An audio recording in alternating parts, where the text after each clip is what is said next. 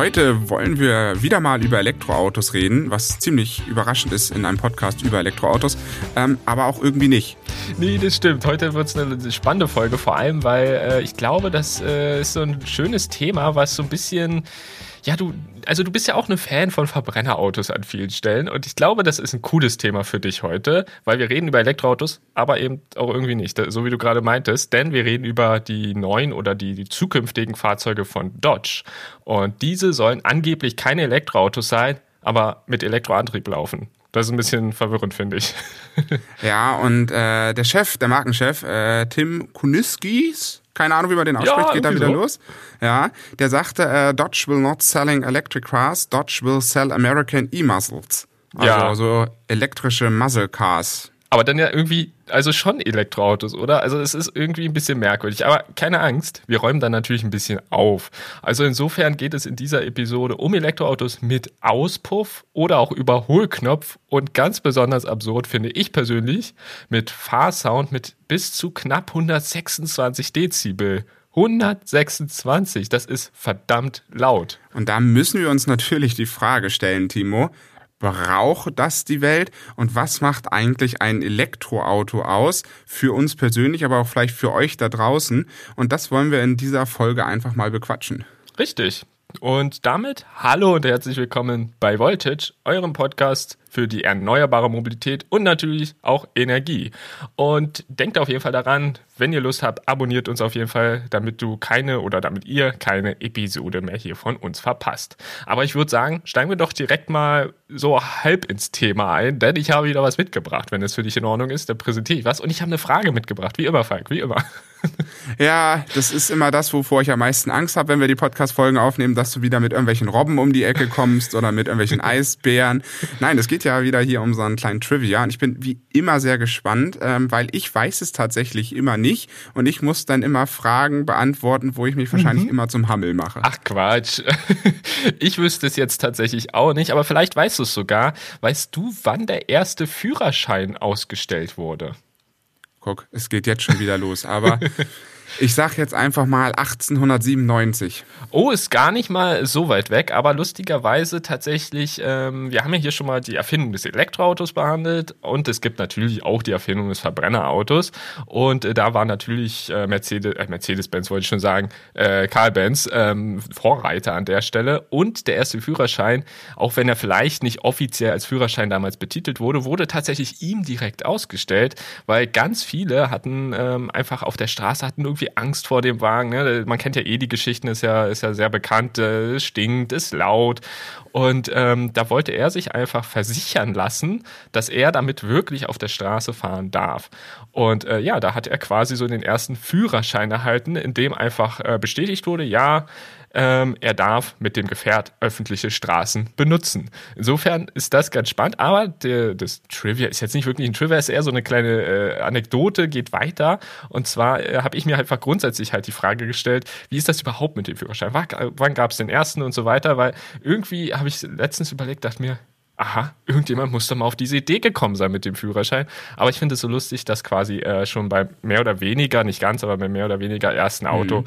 äh, da schon was geschehen ist. Aber äh, damals war das war dann noch nicht verpflichtend. Es gab eine Handvoll Autos und dann gab es irgendwann aber so eine sogenannte Prüfungspflicht für Wagenlenker. Das Lustige Für ist. Wagenlenker. Ja, genau. Das ist auch sehr schöner, schönes Deutsch.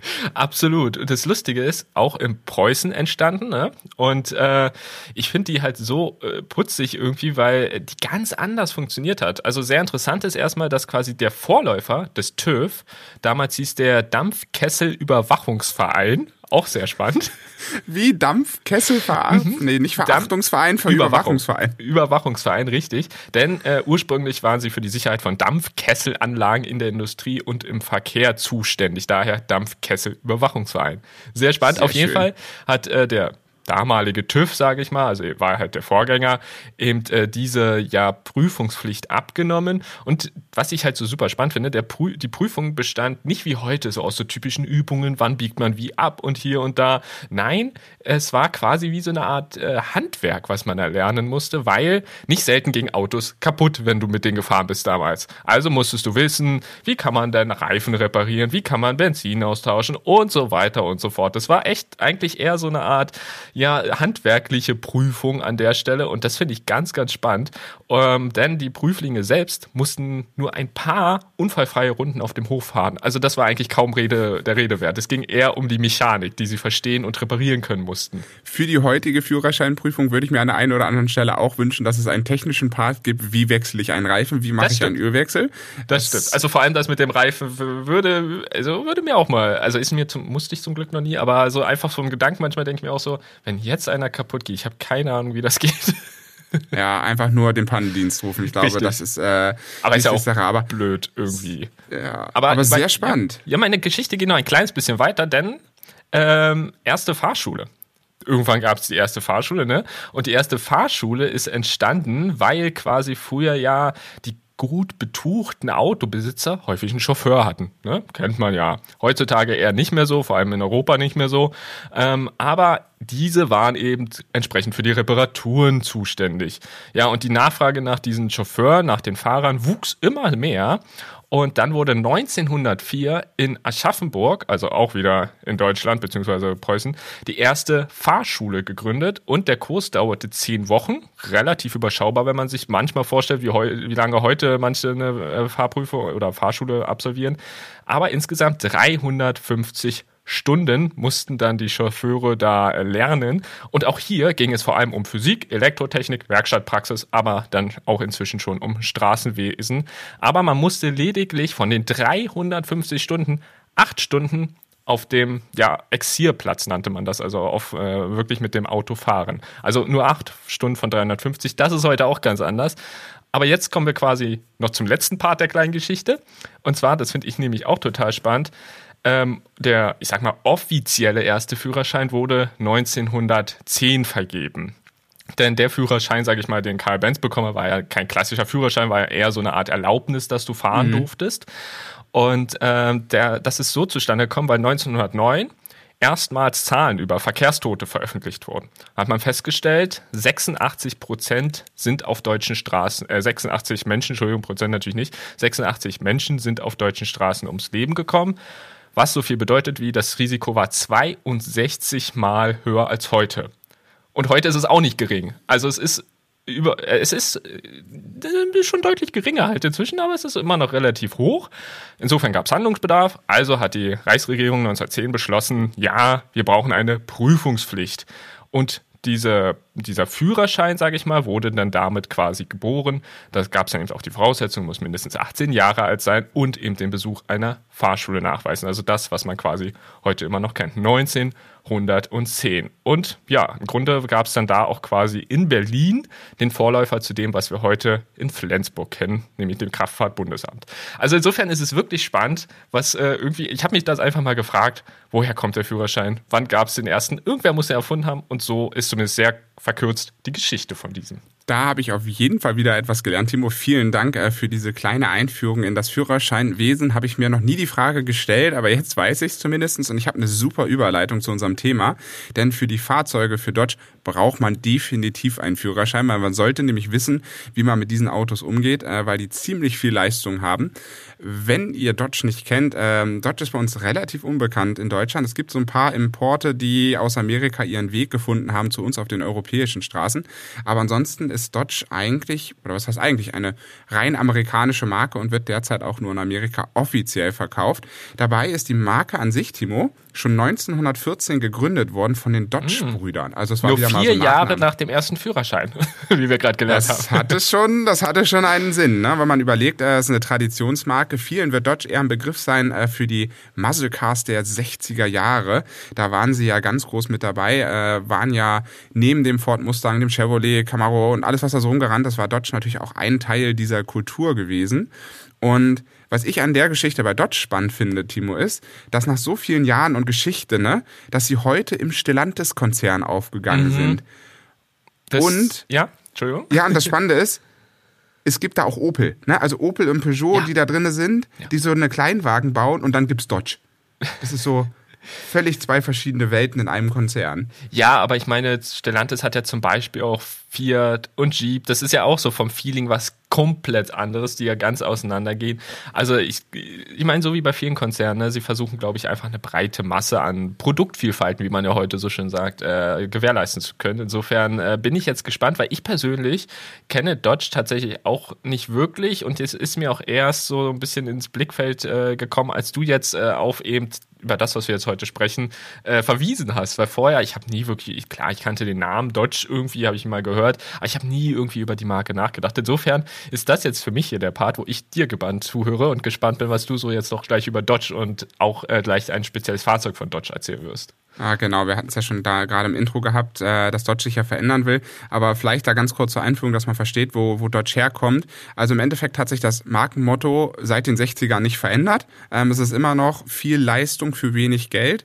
Ähm, das heißt, wenn man mal heute sieht, auch die Modellpalette von Dodge ist sehr überschaubar. Ich glaube, insgesamt haben sie drei Modelle, davon äh, zwei äh, Power-Limousinen und ein SUV. Mhm. Aber im Endeffekt der Dodge Charger und der Dodge Challenger werden in seiner höchsten Ausbaustufe in der Motorisierung, also es ist dann ein V V8 Hemi-Motor mit sage und schreibe 6,2 Liter Hubraum. Also sozusagen für Petrolheads das äh, Nonplusultra zumindest im V8-Bereich. Und beide Modelle schaffen je nach Ausführung heute mit den Motoren knapp 800 PS. Boah. Das klingt viel. Also, also ich meine, man kann es ja dann umrechnen ne, in äh, Kilowatt. Das weiß ich nicht, was sind das dann? 600 oder irgendwas in der Größenordnung ja, vielleicht? Ist sehr, sehr, sehr viel auf jeden sehr, Fall. Sehr, sehr, sehr viel. Also ich bin mir immer, also ich finde sowas beeindruckend, aber auf der anderen Seite frage ich mich immer, also wie lange hat man daran quasi Spaß? Weil irgendwann nervt das doch, oder? Wenn, wenn du immer beschleunigst und irgendwann denkst du dir so, ach, ich will eigentlich nur noch entspannt fahren. Würde mir, glaube ich, ja. so gehen. Wenn man mal einen entspannten Tag haben will, sind die Autos wahrscheinlich eher nervig, ja, das stimmt. Und äh, wie ist das mit der Preispositionierung? Ich habe einfach mal in der Vorbereitung geschaut. In der Größe liegt etwa so ein Dodge Charger und so ein BMW M5 von der Größe in etwa auf einer Linie. Auch so Karosseriedesigns technisch sind sie so in einer Richtung. Und wenn man überlegt, so beim Dodge Charger, den gibt's natürlich nur in Amerika, aber dadurch, dass der Dollarpreis heute fast gleich der Europreis ist, sind wir so knapp bei 87.000 Euro in der höchsten Ausbaustufe, was so ein Charger kostet, also als Sportmodell mit voller Ausstattung und den 800 PS. wenn man mal so guckt, so ein BMW M5 geht knapp unter 130.000 Euro los. Mhm. Da sieht man schon, äh, da liegt fast ein ganzes Auto dazwischen, äh, was man sich noch kaufen könnte. Mhm, Und das Fall. ist halt genau der Markenkern, den Dodge fortführt schon seit immer, dass sie diese unfassbar äh, großen Autos mit dieser Leistung bauen.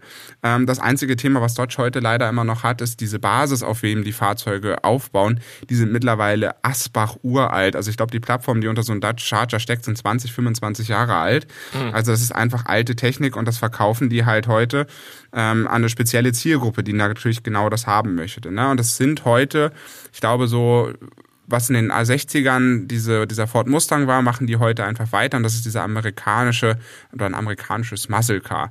So, Timo, jetzt müssen wir aber noch klären, was heißt eigentlich Muscle Car, oder? Ich weiß es nicht. Ich kann es dir wirklich nicht sagen. Das ist genau Timos Bereich. Ich weiß es ähm, nicht. Es gibt natürlich keine eindeutige äh, Posi oder keine eindeutige ähm, nicht Positionierung, aber keine eindeutige Definition. Ich glaube, da gibt es ganz viele. Ich habe jetzt einfach mal die genommen äh, von Wikipedia, wo die gesagt haben, okay, das ist die einfachste und da haben sich irgendwie alle drauf geeinigt. Es ist, heißt im Endeffekt nichts anderes, als dass es ein preisgünstiges amerikanisches Mid-Size Coupé mit vier Sitzplätzen und einem großvolumigen V8-Motor ist. Ah, das ist okay. ein Muscle Car. Müssen wir noch klären, was heißt Midsize? Ja. Midsize ist nichts anderes, dass es ungefähr die Größe eines Volkswagen Passat ist. Das ist für die Amerikaner eher klein. Ich wollte gerade sagen, das hätte ich jetzt nicht als Midsize einsortiert, aber okay, alles klar. Also als Midsize hätte ich eher so, weiß ich nicht, Golf oder so einsortiert, muss ich sagen. Aber spannend, spannend, spannend. Das ist halt in den, USA, äh, in den USA vielleicht ein bisschen anders. Was ich auch sehr spannend finde in deiner Definition, dass es ein amerikanisches Midsize-Coupé sein muss und dass es halt einen V8-Motor haben muss, was eigentlich ausschließt, es darf Also es muss aus den USA kommen und es kann eigentlich kein Elektroauto sein. Das würde man doch meinen, oder? Ähm, aber Dodge möchte jetzt ja auch oder muss ja jetzt auch den Weg in die Elektromobilität gehen und haben sich so ein bisschen überlegt, hm, wie können wir das jetzt ein, ähm, anstellen? Wie können wir da auch so ein bisschen Markenspirit mit reinbringen? Mhm. Und ähm, 1969, also in dieser glorreichen Zeit der, e der, der amerikanischen Muscle Cars, da wo diese Autogattung im Endeffekt geboren wurde, hat Dodge ein Sondermodell rausgebracht, nämlich den Dodge Charger Daytona. Äh, dem einen oder anderen Petrolhead vielleicht sagt das auch was. Das ist dieses Auto, wir haben es jetzt mal in den Notizen mit drin, damit du auch dir das vorstellen kannst, mhm. Timo. Ähm, das war halt eins dieser ganz klassischen äh, Muscle Cars gewesen, aber die haben da eine monströse Frittentheke oben drauf gebaut, also sprich einen äh, massiven äh, Flügel, Spoiler, was auch immer. Also das Ding sieht völlig abgefahren aus. Absolut, und es ja. war auch, glaube ich, für damalige Straßenverhältnisse etwas, wo dir, glaube ich, die Augen aus dem Kopf gefallen sind, weil das gab es einfach damals zu der Zeit nicht. Ähm, und dadurch, dass das Ding 1969 auch nur ein Jahr gebaut worden ist, sind diese Fahrzeuge heute extrem gesucht. Also das können bis zu 900.000, bis zu eine Million Euro bringen, diese Fahrzeuge aktuell oh. auf äh, Auktionen. Ja, ja. Also das ist schon etwas, was, glaube ich, äh, sehr markenkernprägend ist. Und jetzt hat sich Dodge gesagt, hm, wir müssen ja jetzt irgendwie dann doch mal Elektroautos bauen und haben jetzt eine Studie rausgebracht und die heißt Dodge Charger Daytona SRT.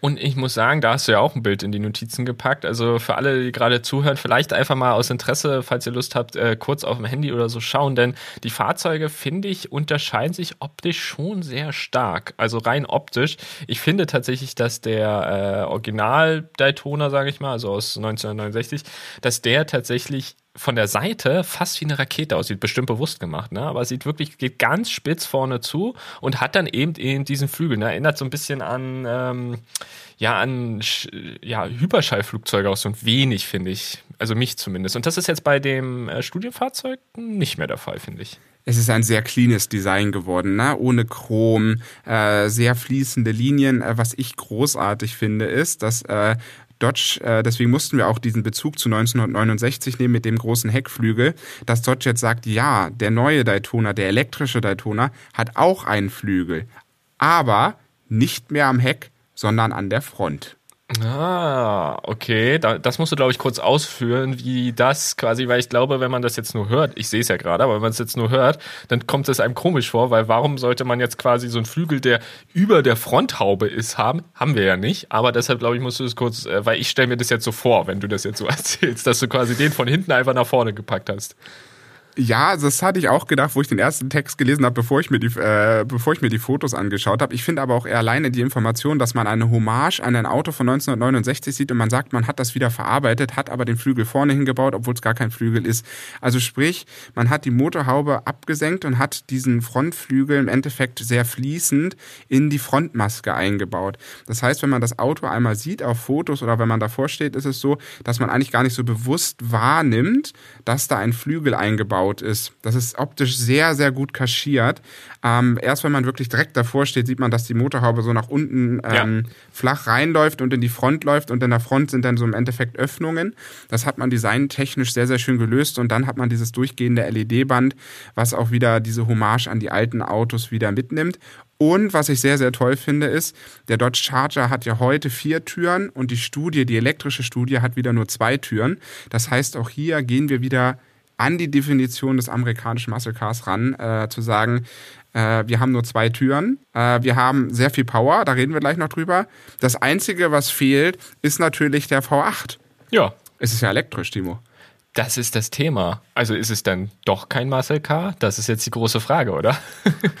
Ja, aber kommen wir vielleicht nochmal zu ein, zwei Sachen, äh, die dich ja, wo, wo überhaupt diese Folge entstanden draus ist. Denn neben diesen ganzen Retro-Anleihen, dass Dodge jetzt ja, wie wir am Anfang ja gehört hatten, keine Elektroautos bauen wollen, sondern elektrische Muscle Cars und es zufälligerweise dann äh, irgendwie elektrisch ist, ähm, haben, machen die Sachen oder macht Dodge noch zwei Sachen völlig anders als alle anderen. Denn sie wollen ein Auspuffsystem installieren, was richtig Krach machen soll. Absurd, ist schon mal so ein bisschen okay. so. Okay. ähm, und als zweites, was man auch vielleicht nicht kennt, ist, sie wollen ein Schaltgetriebe installieren, was aktive Schaltvorgänge simuliert. Das heißt, mhm. ich stelle mir das so vor, es ist ja nur eine Studie, ist ja noch keiner gefahren, das Auto. Man sitzt da drinnen und merkt, dass das Auto schaltet. Genau, also ich hatte so auch einen Text über das Fahrzeug gelesen und in dem wurde es so beschrieben, dass du quasi so in deinen Sitz nochmal geruckelt wirst. Also nicht, dass dein Sitz ruckelt, wie in so einem, weiß ich nicht, 4DX-Kinosaal oder so, sowas jetzt nicht, aber dass du halt das Gefühl hast, dass eben das Auto kurz ruckelt. So, und finde ich sehr, sehr spannend, gar nichts für mich, aber da kommen wir später zu, aber finde ich sehr, sehr spannend, dass äh, sich ein Hersteller quasi traut, in Anführungsstrichen, das vorzustellen. Gibt allerdings, muss man auch sagen, auch schon ein anderes Modell, wo das auch in der Studie vorgestellt wurde. Kommen wir vielleicht dann auch gleich später nochmal dazu. Aber das finde ich total interessant, dass man hier tatsächlich von einem klassischen, ja sehr bekannten inzwischen äh, Verbrenner tatsächlich jetzt versucht, okay, wir wollen eine elektrische Variante machen, aber wir wollen dieses Feeling nicht verlieren. Ne? Das ist, glaube ich, das, der, der Punkt. Und ähm, genau hier sehe ich auch gerade noch in Notizen das Zitat, was ich rauskopiert hatte, ähm, dass die Schultern wieder in die Sitzlehnen geworfen werden bei diesem sogenannten Erupt-Getriebe, also bei dem Schalten des Wagens, was man ja sonst von nahezu gar keinem Elektroauto kennt, dass man überhaupt schalten kann. Und wenn, dann merkt man es jetzt auch nicht so. Insofern äh, finde ich das sehr interessant, die Herangehensweise. Ich weiß nicht, was, was hältst du davon? Ich kann, also ich bin ein bisschen irritiert, weil ich einerseits denke, ähm, ich finde es total cool, dass Dodge jetzt sagt, okay, wir gehen von diesen alten Verbrennern weg und machen jetzt irgendwas cooles elektrisches mhm. draus, weil mir gefällt auch das Design total von dieser Studie. Es sieht irgendwie aggressiv aus. Andererseits sieht es aber auch zurückhaltend aus. Also designtechnisch finde ich, haben sie super getroffen. Ähm, ich brauche da kommen wir auch noch mal ein bisschen später zu, wahrscheinlich das Auspuffsystem nicht oder bei dem Mehrganggetriebe, da kommt es darauf an, wie Dodge das so ein bisschen auslegt, ob das wirklich so dieses Schaltfeeling wie bei einem Verbrenner ist, weil dann kann ich mir sogar vorstellen, dass das vielleicht, wenn man es richtig cool auslegt, auch vielleicht auch Spaß macht, weil man dann wieder ein bisschen merkt, dass es vielleicht äh, eher wieder ein bisschen, was man händisch macht. Also man nimmt so eine alte Tradition auf und geht sie in die Neuzeit. Das muss man irgendwie, ich glaube, ich muss das Ding fahren, um das wirklich abschließend zu sagen. Im Moment irritiert ja. mich das eher. Also Richtig, das ist, ja ich bin noch ein bisschen in den Gefühlen gemischt. Ja, ja, genau, genau. Geht, geht mir auch so. Und äh, was ich aber auch spannend finde, das haben wir jetzt, glaube ich, noch gar nicht erwähnt, es gibt dann noch einen Knopf und wenn man diesen drückt, der ist zum Überholen gedacht, wird kurz, kurzzeitig mehr äh, Power freigegeben und der nennt sich dann Power Shot Push-to-Pass-Funktion finde ich auch sehr genial. Und ich glaube, dafür muss man sogar so, einen, so einen roten Hebel hochziehen, habe ich in Fotos gesehen, und darunter dann den Knopf drücken, so richtig, wie man es irgendwie auch aus Fast and the Furious oder irgendwas kennt, ne? so richtig äh, alte. Der Nitro-Knopf. Genau, so alte Nitro-Knöpfe finde ich auch sehr äh, irgendwie ganz, ganz cool einfach. Also den Gedanken finde ich irgendwie einfach. Ich wäre nie darauf gekommen bei einem Elektroauto. Aber offiziell ist es ja eben auch kein Elektroauto. Und vielleicht kommen wir da auch schon so langsam zu der Frage, was macht denn jetzt irgendwie ein Elektroauto zum Elektroauto? Denn das ist ja schlussendlich jetzt hier bei dem Modell irgendwie die Frage. Dodge sagt, na, sie meinen, es sei kein Elektroauto. Ich persönlich würde sagen, schon. Aber es ist halt eine Definitionssache, ne? Denn. Ja, ja? ja, bei der Definition, ich muss, ich muss mich da noch mal ein bisschen unterbrechen, weil bevor wir jetzt zu diesem ganzen Thema mhm. noch mal kommen, ne, mit was macht das Elektroauto, das finde ich auch eine spannende Frage, aber lass uns vielleicht noch mal abschließend äh, drei Sätze zu, zu der Studie noch sagen, ja, damit klar, wir das ja. vielleicht einmal rund haben, ähm, weil was, das ist wichtig für die Diskussion nachher auch, ähm, dass es Allrad wird, okay, das haben viele Elektroautos, was ich aber wichtig finde, wir reden über ein 800 Volt System, was schon bestätigt worden ist, was in den ja. Fahrzeugen ist, das heißt, das ist ein sehr klassisches, sehr hochwertiges äh, oder eine sehr hochwertige Komponente für ein Elektroauto, was ich sehr wichtig finde. Und worüber wir auch noch reden müssen, ob es ein Elektroauto ist oder nicht. Ähm, bis jetzt wurde ja die Leistung der Studie noch nicht veröffentlicht. So, jetzt weiß man aber auch noch nicht, das hat Dodge nicht veröffentlicht, welche Plattform denn tatsächlich darunter stecken wird. Also äh, auf welchen ja, auf welchem Grundstock baut das Auto aus? Und es wird ja spekuliert am Markt, dass es ja die neue Stellantis-Plattform ist die STLA Large Plattform. Mhm. So. Und das ist nämlich noch ganz wichtig, ob es ein Elektroauto ist oder nicht. Spekulativ, und das ist ja, das hat ja selbst Stellantis veröffentlicht in der Präsentation bei ihrem Electric äh, Day, dass diese Motoren bis zu 450 PS oder anders 330 kW pro Elektroauto möglich machen. Mhm. Das heißt, wir haben ja vorhin über die amerikanischen Muscle Cars gehört, dass es viel Leistung sein muss. Ne? Das heißt, wenn wir nur Heckantrieb haben, könnten wir bis zu 900 PS realisieren. So, das heißt, wenn wir sogar Allrad haben, sind sogar vierstellige PS-Zahlen vorstellbar. Also nur mal vielleicht das auch noch mal im Hinterkopf zu haben. Und, das hat auch Stellantis veröffentlicht, wenn es die Plattform ist, sind so 101 bis 118 Kilowattstunden äh, Akkuleistung oder Akkugröße auch möglich und vorstellbar. Vielleicht das noch als kleine Ergänzung, ja, bevor ja. wir jetzt kommen, was macht das Elektroauto eigentlich zum Elektroauto und ist Dodge, wo sie hinwollen eigentlich das Elektroauto, weil ich finde, da schaffe ich jetzt wieder die Überleitung, das, was sie sonst an Werten geben, 800 Volt System, hohe Leistung mit den Elektromotoren, hohe Batteriekapazität, finde ich, dass Dodge aus der Nummer nicht rauskommt, dass es für mich trotzdem ein Elektroauto ist und zwar ein sehr fähiges Elektroauto. Richtig, da bin ich komplett bei dir. Vor allem für mich ist auch immer die Frage ähm, zum Thema Hybrid dort ein bisschen die, ja quasi die, den, ja, den Trennstrich zu ziehen, denn äh, hätte jetzt die, diese, dieses Auto noch einen kleinen Tank oder was auch immer und noch einen kleinen äh, Verbrennermotor, dann würde ich tatsächlich drüber streiten, ob es ein Elektroauto ist, weil dann ist es für mich ein Hybrid und ein Hybrid ist meiner Meinung nach kein Elektroauto. Für mich ist ein Elektroauto ein Elektroauto, was komplett ohne Verbrennermotor funktioniert. Und das ist jetzt hier in dem Fall aber auch genau der Punkt. Also insofern würde ich sagen, vom Antrieb her ist der Dodge eindeutig ein Elektroauto. Das wäre jetzt einfach meine Antwort. Und Jetzt ist natürlich die spannende Frage, welche anderen Faktoren könnte man denn da noch mit reinziehen? Weil ich glaube, jetzt wird es äh, individuell, muss ich sagen. Weil das ist jetzt sehr rational. Da kann man ja sehr rational drauf gucken, was ist verbaut, was ist nicht verbaut. Aber jetzt wird es so ein bisschen so, ich sag mal, wahrscheinlich trifft es dann eher die Frage, was fühlt sich für jeden äh, wie ein Elektroauto an? Was erwartet man vielleicht auch von einem Elektroauto? Mhm. Ich glaube, es geht jetzt ein bisschen mehr in die Richtung, damit wir uns so ein bisschen auf den Dodge konzentrieren können an der Stelle. Und ich glaube da beim Gefühl, ich glaube, das ist das Wichtigste, was, was eigentlich die Kernbotschaft ist, zu sagen, sie bauen ja heute, und das muss man ja auch einfach sagen, hochemotionale Autos. Ne? Ja. Diese Autos haben nicht nur in der Karosserie Formen, Kanten und Ecken, sondern diese Autos sind unglaublich charakterstark, einfach weil sie so unfassbar besonders sind, aufgrund des Motors, aufgrund des Fahrfeelings, aufgrund der PS-Zahl auch einfach. Ähm, und ich glaube, was ich so persönlich denke, ist, dass Dodge jetzt sagt, okay, sie wollen eigentlich nicht diesem Mainstream folgen, den jetzt alle Elektroautos haben, weil, das muss man ja auch feststellen, Timo, und ich weiß nicht, ob es dir da anders geht, Elektroautos werden auch ein bisschen, ich sag mal, mehr in der Masse verschwimmt es, weil die Elektroautos haben natürlich gleichbleibendere Fahreigenschaften durch den Elektromotor. Ne? Wir mhm. haben jetzt kein Dreizylinder, Vierzylinder, Sechszylinder, Achtzylinder, Zehnzylinder, Zwölfzylinder, sondern ähm, wir haben jetzt einfach nur ein Elektroauto und das Elektroauto vereint ja über alle Grenzen hinweg äh, hohes Drehmoment, sehr viel Ruhe im Auto. Also dieses Fahrgefühl wird immer gleicher. Verstehst du, was ich meine? Ja, ja, ja. Also ich weiß, was du meinst, aber ich will da an der Stelle vielleicht nochmal betonen, natürlich, es gibt schon verschiedene Arten von Elektromotoren und äh, die haben auch technisch ein paar Unterschiede. Aber ich weiß, was du meinst. Im Fahrgefühl, wenn man jetzt nicht ganz krass darauf achtet, fährt es sich eigentlich sehr, sehr ähnlich und man merkt in der Regel auch nicht, was für eine Art von Elektromotor unter der Haube, beziehungsweise meistens ja inzwischen unterm Heck sitzt. Ja, ob es jetzt ein Asynchron oder ein Synchronmotor ist, ja, das, das stimme ich dir zu, dass es bei den Elektromotoren welche Technik da verbaut ist. Aber ich glaube, für uns als Fahrer, die sozusagen das Lenkrad noch in der Hand haben und mit den Autos tagtäglich fahren, finde ich, und das ist auch so die Erfahrung, die wir vielleicht auch gemacht haben mit all unseren Testfahrten, ist, dass das Fahrgefühl und insgesamt sich angleicht. Und das finde ich so zur Verbrenner-Ära ist es doch schon sehr unterschiedlich, ob ich jetzt einen Dreizylinder oder ob ich einen Achtzylinder fahre, ähm, weil da spielen dann und auch welche Leistungsstufe die Motoren haben. Mhm. Also ich mhm. merke viel mehr, klar, das merkt man natürlich bei einem Elektroauto, wenn das nur 200 kW hat oder 500 kW hat, ist das natürlich auch ein völlig unterschiedliches Gefühl.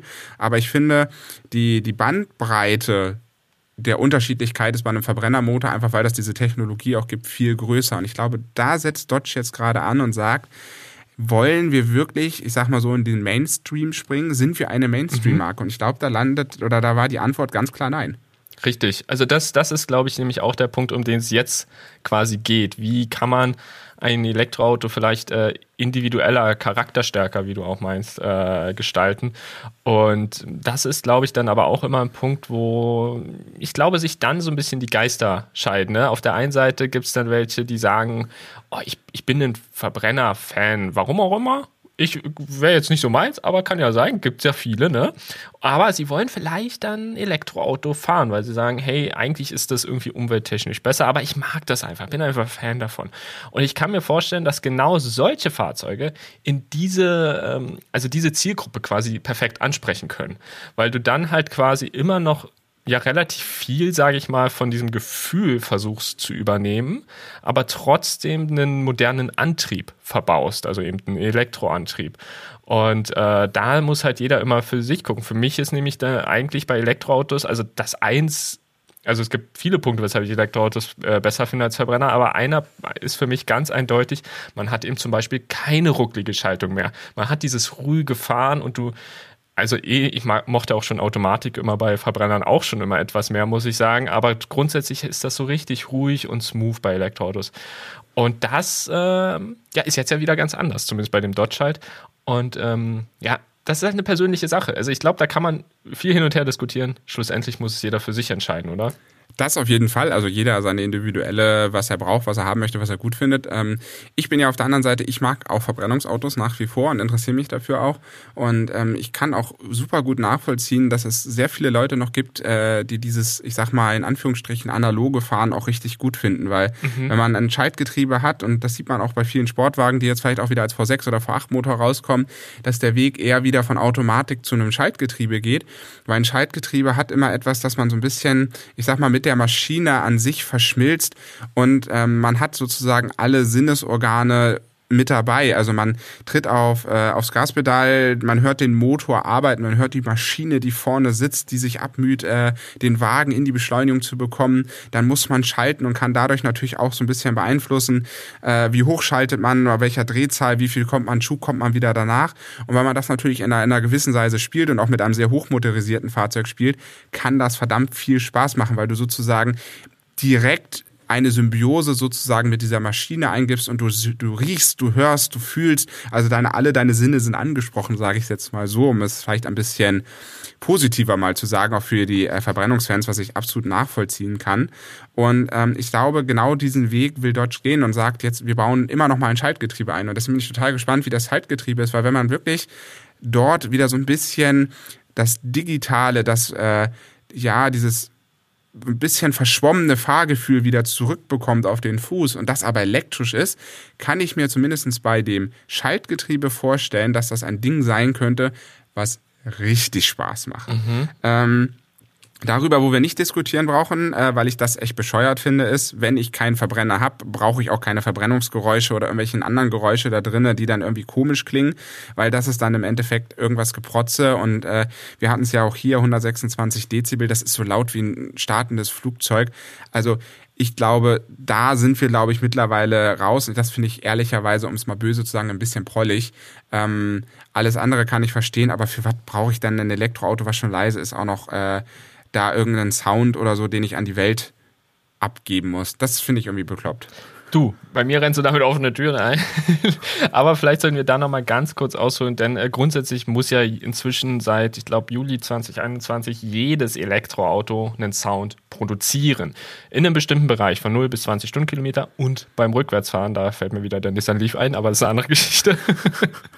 der macht äh, nämlich für alle, die es nicht wissen, ein sehr, sehr lustiges, ähm, ja, es erinnert sehr an so ein Müllstellenfahrzeuggeräusch, wenn man rückwärts fährt und äh, man denkt wirklich, deshalb, deshalb man denkt wirklich, wirklich, wirklich, da kommt ein Müllstein, äh, Müllfahrzeug. Also das ist, ja, egal, das ist ein anderes Thema. Aber äh, genau da in diesem Bereich von 0 bis 20 und beim Rückwärtsfahren soll halt ein künstlicher Sound erzeugt werden. Muss, ist inzwischen vorgeschrieben.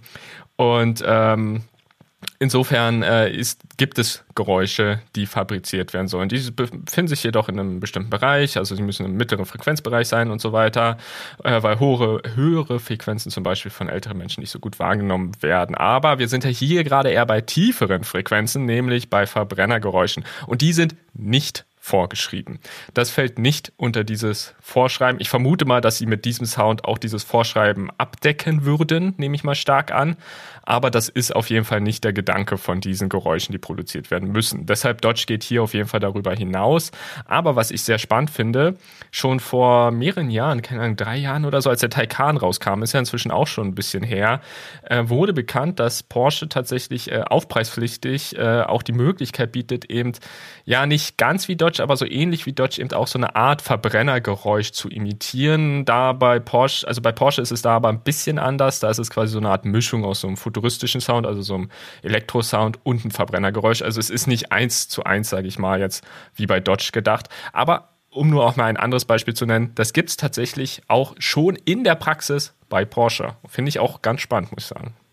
Und da ist ja auch wieder die Analogie, ne, dass Porsche auch wieder ein Sportwagenhersteller ist, auch leistungsstarke Fahrzeuge anbietet. Also man möchte anscheinend dem Kunden immer irgendwie das Gefühl geben, ja, du darfst ein Elektroauto hier, du kannst ein Elektroauto fahren. Aber das ist ganz toll, das macht auch Geräusche. Ja. Das ist ein bisschen, vielleicht müssen wir uns da auch erst wegentwickeln. Ähm, vielleicht gibt's ja auch den einen oder anderen, der das einfach gut findet, wenn da auch Geräusche mit dabei sind ja, hm, na, also war nicht so, so richtig wie, gut.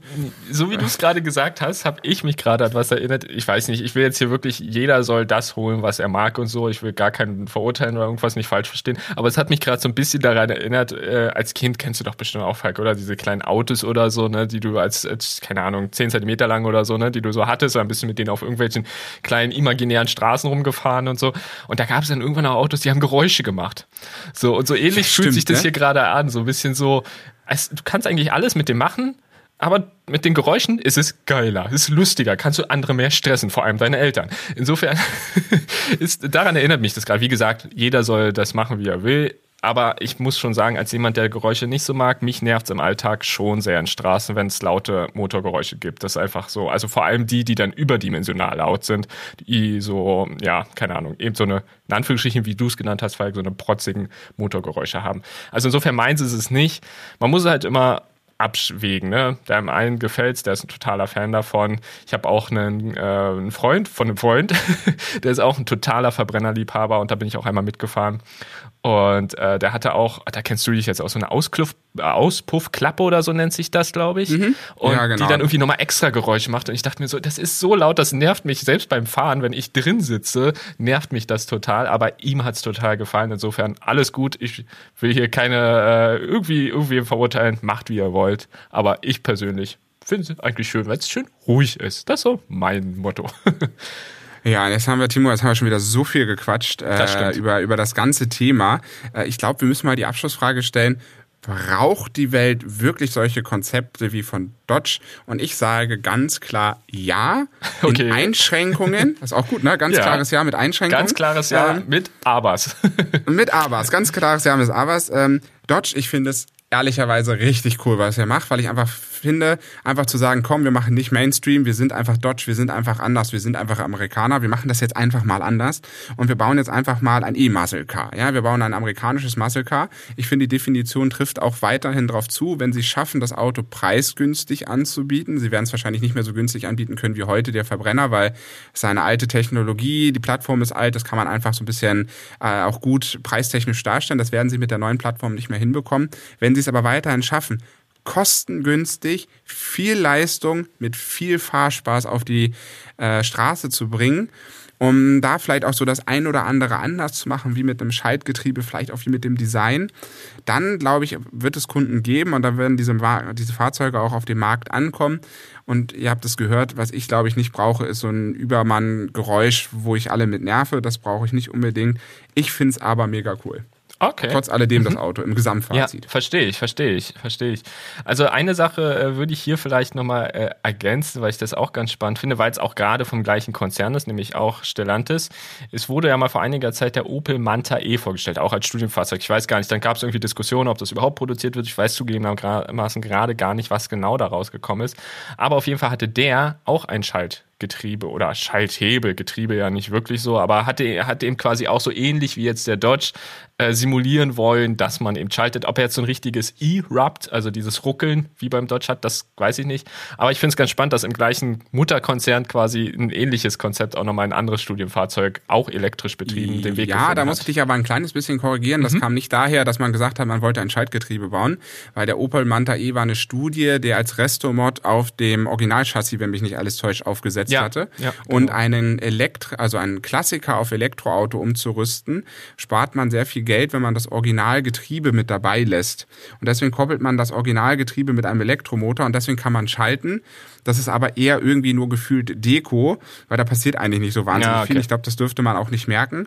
Aber das kommt öfters mal vor, dass ähm, die Umwandlung der Kraft übers Getriebe funktioniert ähm, und nicht der Elektromotor direkt angeschlossen wird, weil das der Aufwand zu groß machen ja. würde.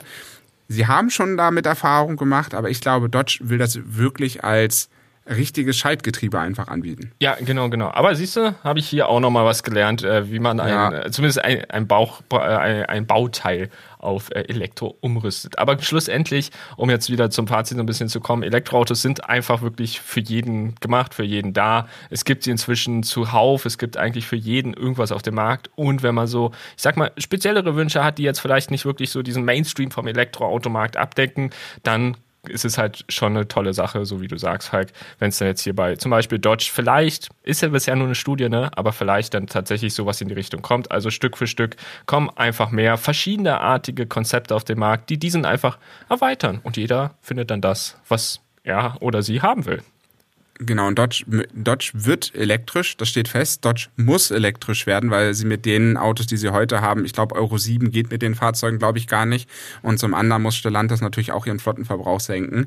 Ähm, sie haben auch das CO2-Thema, das heißt, Dodge muss elektrisch werden. Und ich finde es einfach cool, wenn man das mal so sieht. Ähm, ich habe so im Kopf Tesla, Lucid Air, die machen ja auch vieles anders. Die sind aber eher im Innenraumbereich und bei der Beschleunigung vielleicht anders. Und ähm, ich finde es total spannend, dass Dodge jetzt tatsächlich in diesem Elektroautomarkt noch eine Nische gefunden hat, in der ja. sich noch kein anderer reingetraut hat.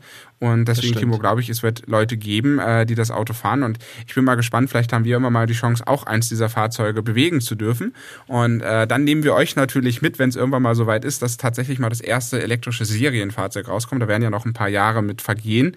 Ähm, ich finde den Ausblick aber ganz spannend und äh, finde total cool, dass wir heute drüber mal ein bisschen gequatscht haben in dieser Folge. Ja, geht mir ganz genauso. Und an euch da draußen vielen lieben Dank, dass ihr bis hierhin drangeblieben seid. Ähm, falls ihr Lust habt, würde es uns natürlich super freuen, wenn ihr eine Bewertung da lasst. Das hilft uns auf jeden Fall. Und ansonsten abonniert uns sehr gerne, dann verpasst ihr auch die nächsten Episoden nicht mehr. Denn vor allem die nächste Episode, glaube ich, wird sehr spannend. Da freue ich mich besonders drauf, muss ich sagen. Denn in der nächsten Episode diskutieren wir über ein wirklich heißes Thema, nämlich welcher elektrischer Antrieb ist denn für das Auto besser? Akku elektrisch oder Wasserstoff. Das ist ein wirklich spannendes Thema, glaube ich, wo es äh, durchaus auch immer wieder sehr ja, interessante Artikel gibt, äh, so auf Nachrichtenseiten, mal sehr für das eine, mal sehr für das andere. Wir schauen uns das einfach ein bisschen an. Und ähm, im Laufe der Jahre, die wir jetzt elektrisch gefahren sind, haben wir halt beides schon ausprobieren können. Und insofern, ja, glaube ich, können wir uns da inzwischen auch langsam mal eine Meinung bilden.